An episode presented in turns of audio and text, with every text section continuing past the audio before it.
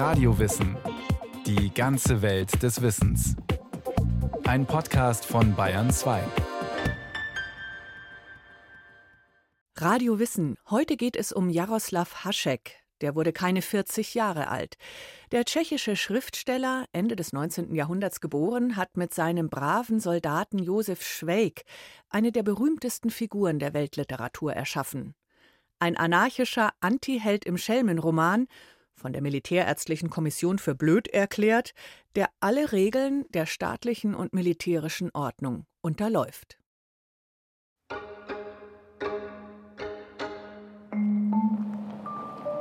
Gut 100 Kilometer südöstlich von Prag, im waldreichen Hügelland der böhmisch-mährischen Höhe, liegt die kleine Ortschaft Liebnice.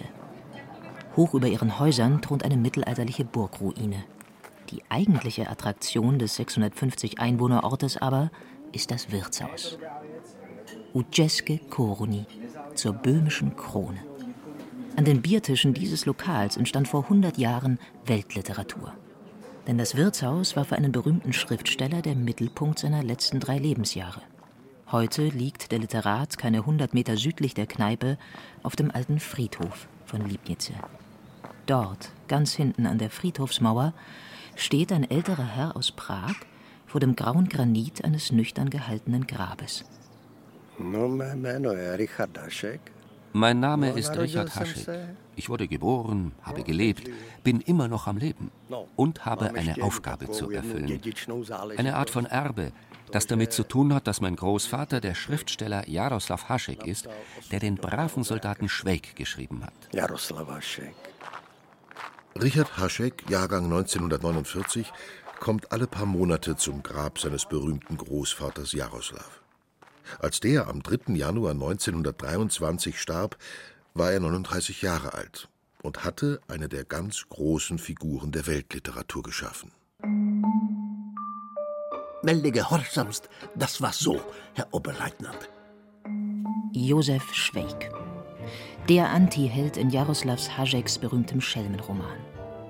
Von der Militärärztlichen Kommission für blöd erklärt, beginnt dieser einfache Soldat, treu dämlich dreinschauend, seine Abenteuer gern mit einem Melde gehorsamst, um anschließend alle Konventionen und Regeln der staatlichen und militärischen Ordnung ad absurdum zu führen.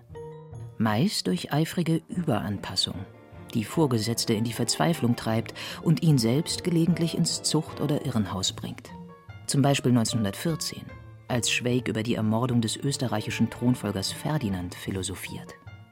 Jesus Maria, schrie Schweig auf. Das ist aber gelungen. Und wo ist ihm denn das passiert, dem Herrn Erzherzog? In Sarajevo haben sie ihn mit einem Revolver niedergeschossen, Herr. Er ist dort mit seiner Erzherzogin im Automobil gefahren. Das schau Herr im Automobil, Frau Müller. Ja, so ein Herr kann sich das erlauben und denkt gar nicht dran, wie so eine Fahrt im Automobil unglücklich ausgehen kann. Weltgeschichte aus der Sicht des einfachen Soldaten Schweig. Jaroslav Hašek wusste, wovon er schrieb. Er hatte Drill und Schikane, Krieg und Verwüstung selbst erlebt und baute zahlreiche autobiografische Elemente, garniert mit viel Humor, in seinen Roman ein. Der war zu allen Zeiten aktuell, sagt Enkel Richard, aber heutzutage, wo es auch in Europa wieder Kriege gibt, ist er vielleicht aktueller denn je. Es ist ein abenteuerliches Leben, das am 30. April 1883 in Prag, unweit vom Wenzelsplatz, seinen Anfang nimmt. Kleine dunkle Gassen, feuchte Zimmer, beengte Wohnverhältnisse. Jaroslav und seine beiden Geschwister wachsen in einer armen Gegend auf. Vater Josef hat als Hilfslehrer für Mathematik ein karges Einkommen, wird früh krank, bekämpft seine Depressionen und Schmerzen mit Alkohol. Er stirbt an seiner Trunksucht, als Jaroslav 13 Jahre alt ist. Der aufgeweckte Bub ist ein Vielleser, der alles aufsaugt, was ihm unter die Finger kommt. Indianergeschichten, Karl May, Jules Verne. Seine rege Fantasie und den Abenteuerhunger kann die Schule nicht stillen. Lieber stromert er mit seinem zwei Jahre jüngeren Bruder und der ganzen Kinderbande durch die Gassen Prags, wo es oft turbulent zugeht. Fast täglich gibt es Krawalle und politische Proteste gegen das Haus Habsburg. Für die Haschek-Buben genau das Richtige. Wo sonst konnte man so schön Fenster einwerfen oder Polizeiplakate von Hauswänden reißen? In Prags Gassen sind auch zwielichtige Gestalten unterwegs. Der um viele Jahre ältere, abgehalfterte Matrose Niemeczek etwa, der Jaroslav seinen selbstverdienten Ministrantenlohn abknöpft und ihn ins Halbdunkel der Kaschemmen einführt. Bier, Schnaps, Raufereien, Prostitution. Der Bub sieht vieles, was für Kinderaugen nicht geeignet ist. Ein Trauma, das Hajek zeitlebens begleitet, wie er später schreibt. Der frühreife Jugendliche mit dem Hang zur Renitenz muss nach dem frühen Tod des Vaters das Gymnasium verlassen. Weil das Geld knapp ist, muss Jaroslav mitverdienen. Die Prager Drogerie Kokoschka scheint wie geschaffen als Lehrstelle für den 15-Jährigen. Immerhin, ein Jahr lang bleibt er dort, bevor er rausfliegt. Aber den alten Kokoschka mit seinem Rauschebart merkt er sich. Haschek wird ihn später als Herrn Koloschka verewigen, im Novellenzyklus aus einer alten Drogerie. Nach dem Rauswurf bleibt nur die neu gegründete Handelsakademie, eine Art Auffangbecken für gescheiterte Schulexistenzen. Jaroslav absolviert sie mit Erfolg. Die Lehrer sind gut. Einer fördert sogar die ersten Schreibversuche des 17-Jährigen, Gedichte, Skizzen, Aufsätze. Selbstbewusst und auf der Suche nach einer Geldquelle geht Hajek damit zum Redaktionsleiter einer renommierten Tageszeitung. Ja, und es gelingt. sagt Susanna Jürgens. Die gebürtige Pragerin leitet den Adalbert Stifter Verein in München und ist promovierte Bohemistin, also Fachfrau für tschechische Sprache und Literatur.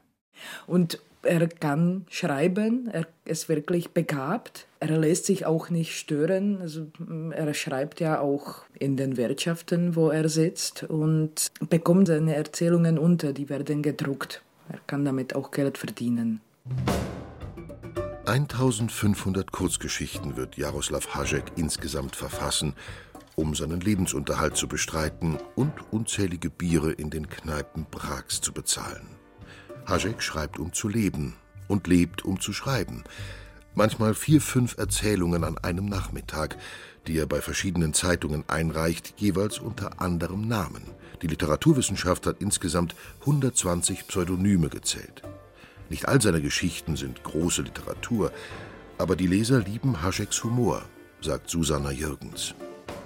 Es sind natürlich humoristische Erzählungen mit einem realen Kern, der aber ins Absurde überzogen wird oder eben mit einer sehr reichhaltigen Fantasie entwickelt, eben bis ins Absurde oder Surreale sogar, könnte man fast sagen. Aber immer so, dass, dass man sich nicht sicher sein kann, ob es vielleicht doch nicht wahr ist. Ja, aber es ist Satire, es ist Humor und wenn es was Ernsthaftes ist, das versteckt sich bei ihm wirklich ganz, ganz tief. Hajek ist kein zahmer Humorist, sondern ein bissiger Satiriker. Er lacht gern. Aber sein Lachen hat Krallen. Hat der Schriftsteller Stenjek Kudjej, ein langjähriger Freund und Weggefährte, bemerkt. Humor ist für Haschek Selbstverteidigung. Eine Art Jiu-Jitsu mit Worten. Der etablierte Literaturbetrieb rümpft damals pikiert die Nase über diesen Rüpel mit der Gossensprache. Und Haschek, der Spötter mit dem runden Kindergesicht, schert sich einen Dreck darum, macht sich lustig über Kritiker und Kollegen, die so gestelzt daherschreiben. Er findet seine Inspiration im Wirtshaus, wo er alles aufsaugt, was ihm zu Ohren, vor die Augen und ins Bierglas kommt. Gerüstet mit einem großen Schatz an Wissen verarbeitet Hašek die Eindrücke und Gesprächsfetzen dann zu literarischen Texten und führt mit der Kneipengeschichte ein völlig neues Genre in die tschechische und die Weltliteratur ein, sagt Susanna Jürgens.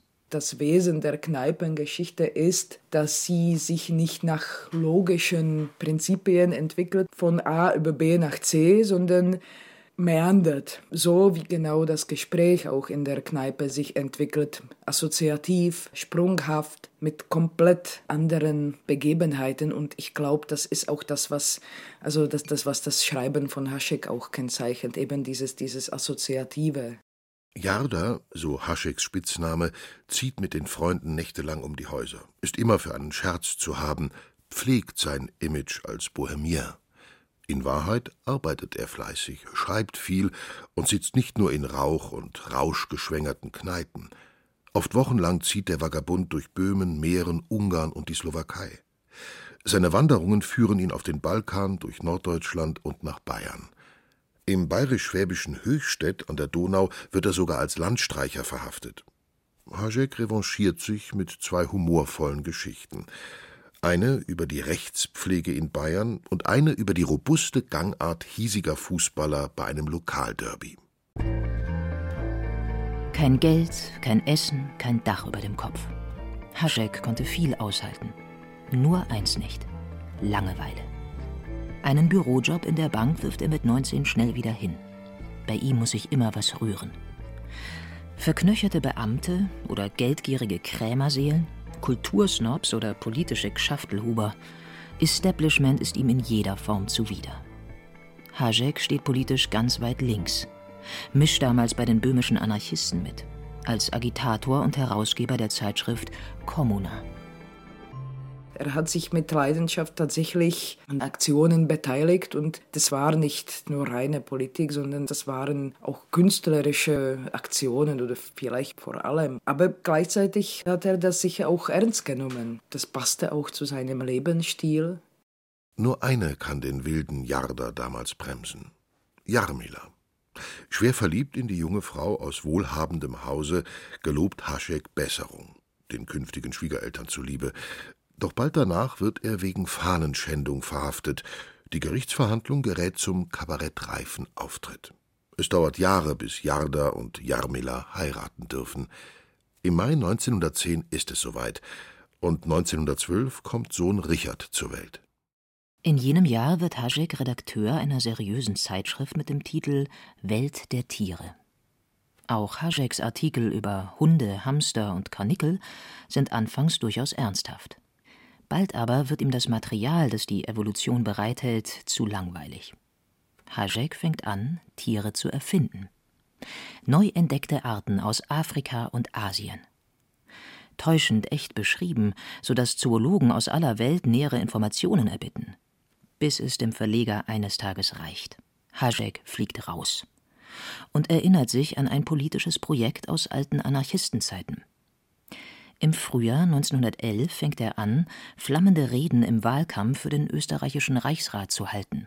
Als Kopf der von ihm mitgegründeten Partei für gemäßigten Fortschritt in den Schranken der Gesetze.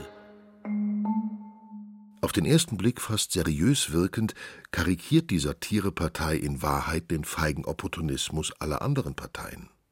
Jeder Wähler erhält ein kleines Taschenaquarium, verspricht Hašek in seinen Ansprachen und fordert mit dem Parteiprogramm in der Hand nicht nur die Wiedereinführung von Sklaverei und Inquisition, sondern auch staatliche Anstalten für schwachsinnige Abgeordnete.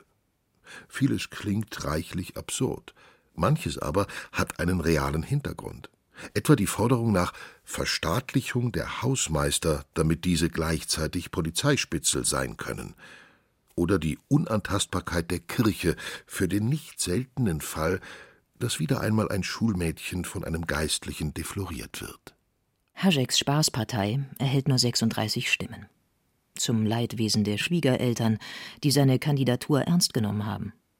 Aber Ernsthaftigkeit ist Jadas Sache nicht, weder als Lokalreporter noch als Hundehändler. Dank eigenhändig frisierter Stammbäume verscherbelt sein kynologisches Institut so manche Prager Promenadenmischung als Rassedackel an die gutgläubige Kundschaft. Rückgabe ausgeschlossen. Jaroslavs Fantasie ist überbordend. Den Rest erledigt das Bier.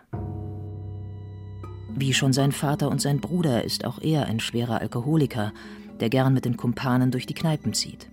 Seine Ehe mit Jarmila geht in die Brüche und Jaroslav, bald ohne eigene Bleibe, wird von Depressionen gequält. Eines Nachts steht er auf der alten Prager Karlsbrücke und starrt ins Wasser der Moldau. Ob er wirklich springen will, wie Passanten vermuten? Oder ist es wieder nur eine Show des angetrunkenen Literaturclowns? Die Polizei steckt den vermeintlichen Selbstmörder vorsorglich in eine Zwangsjacke. Hajek landet für zwei Tage in der Prager Psychiatrie. Als im Sommer 1914 der Erste Weltkrieg losbricht, ist Hašek klar, dass er sein Leben nicht für den österreichischen Kaiser opfern wird. Trotzdem wird der 32-Jährige in die K&K-Armee eingezogen. Er singt Spottlieder auf seine Majestät, beleidigt einen Amtsarzt und wird schließlich an die Ostfront verfrachtet. Der Krieg, sagt Susanna Jürgens, verändert alles in Hašeks Leben.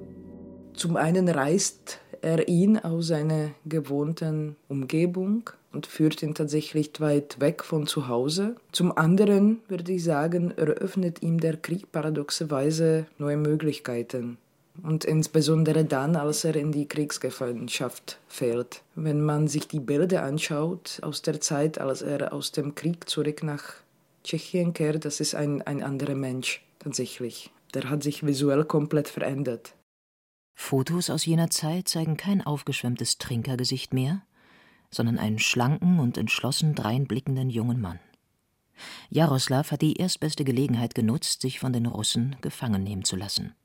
In Kriegsgefangenschaft schließt er sich den tschechoslowakischen Legionen an, die für die Gründung eines tschechoslowakischen Nationalstaates kämpfen.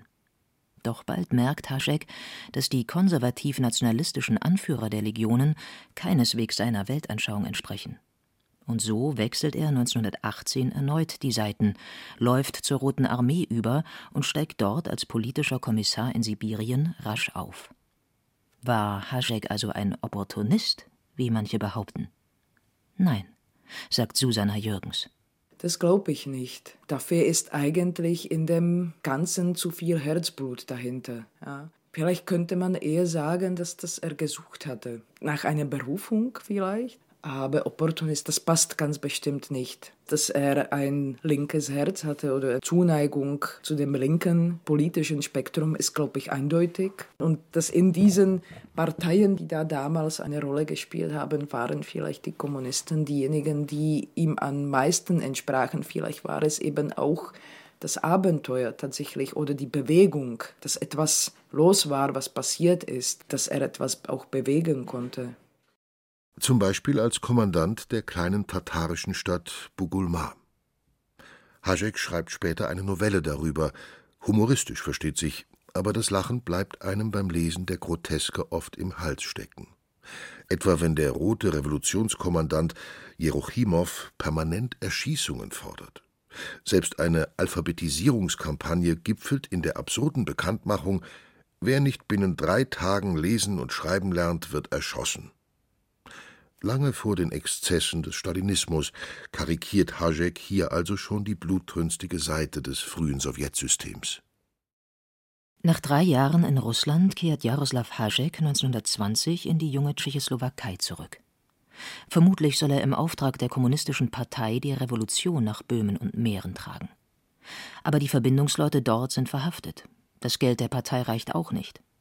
Und so lässt Hašek die Weltrevolution bald sausen zumal er nicht allein zurückkehrt. Jaroslav hat in Sibirien die Russin Schura geheiratet, obwohl er von Jarmila noch nicht geschieden war. Einer Verurteilung wegen Bigamie entgeht er nur, weil Sowjetgesetze in Böhmen damals noch nicht gelten und die Ehe mit Schura nicht anerkannt wird. Trotzdem gerät die Rückkehr in die Heimatstadt Prag alles andere als golden.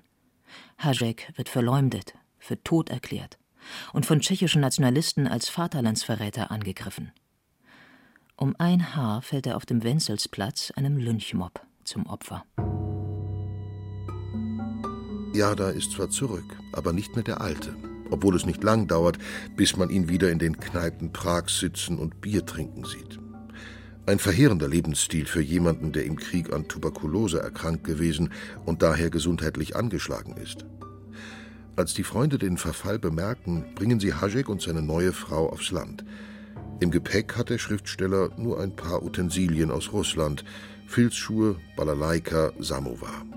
Und viele, viele Ideen.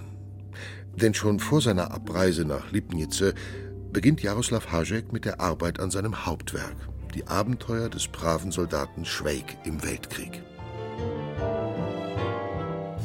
Dieser Schweig der Haschek schon seit zehn Jahren im Kopf herumgeistert und immer wieder in Theaterstücken und Erzählungen auftaucht, wird ab 1921 zum Anti-Helden seines 1000 Seiten Romans.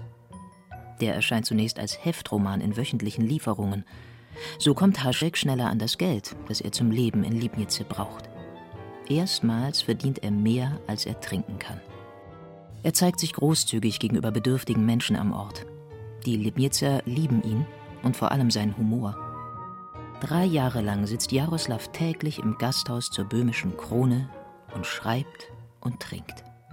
Wenige Monate vor seinem Tod kauft er noch ein Häuschen, unweit der Kneipe. Dort diktiert er die letzten Kapitel vom Schweig, weil er selbst nicht mehr schreiben kann. Jaroslav Hašek stirbt an einem dunklen, kalten Tag, dem dritten des Jahres 1923. Sein großer Roman bleibt unvollendet. Ob Jaroslav glücklich war in Liebnice? Das weiß niemand genau, sagt sein Enkel Richard und blickt auf das Grab des Großvaters. Während Veronika, eine Freundin der Familie Hajek, für uns übersetzt. Aber er war bestimmt glücklich darüber, dass er schreiben konnte, über die Desillusionierung der Welt durch die Ironie der Geschichte. Denn die Ironie der Geschichte liegt in der Geschichte selbst, die sich über unsere Unvollkommenheit, Dummheit und Einbildung lustig macht. Und der Roman, obwohl humorvoll geschrieben und gegen den Krieg, ist genau diese Ironie, verpackt in diesen Humor.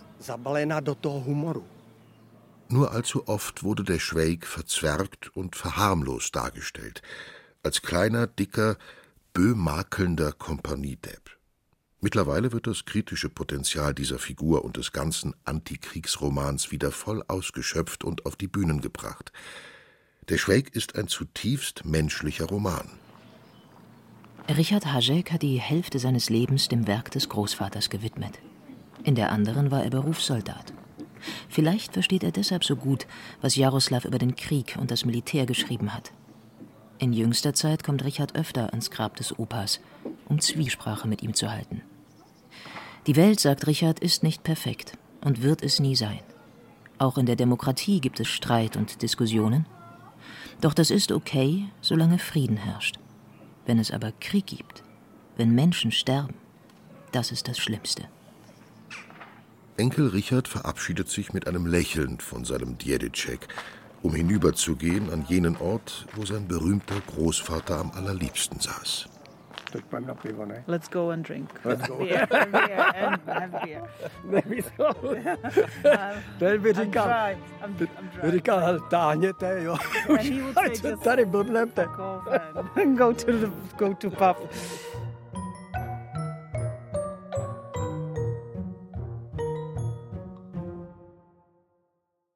Melde gehorsamst. Thomas Grasberger über das Leben und die anarchische literarische Welt von Jaroslav Hašek. Die untergehende K&K-Monarchie ist auch Thema in dem Roman Radetzky Marsch. Wenn Sie Lust haben, die Folge finden Sie auch im Radiowissen Podcast in der ARD Audiothek.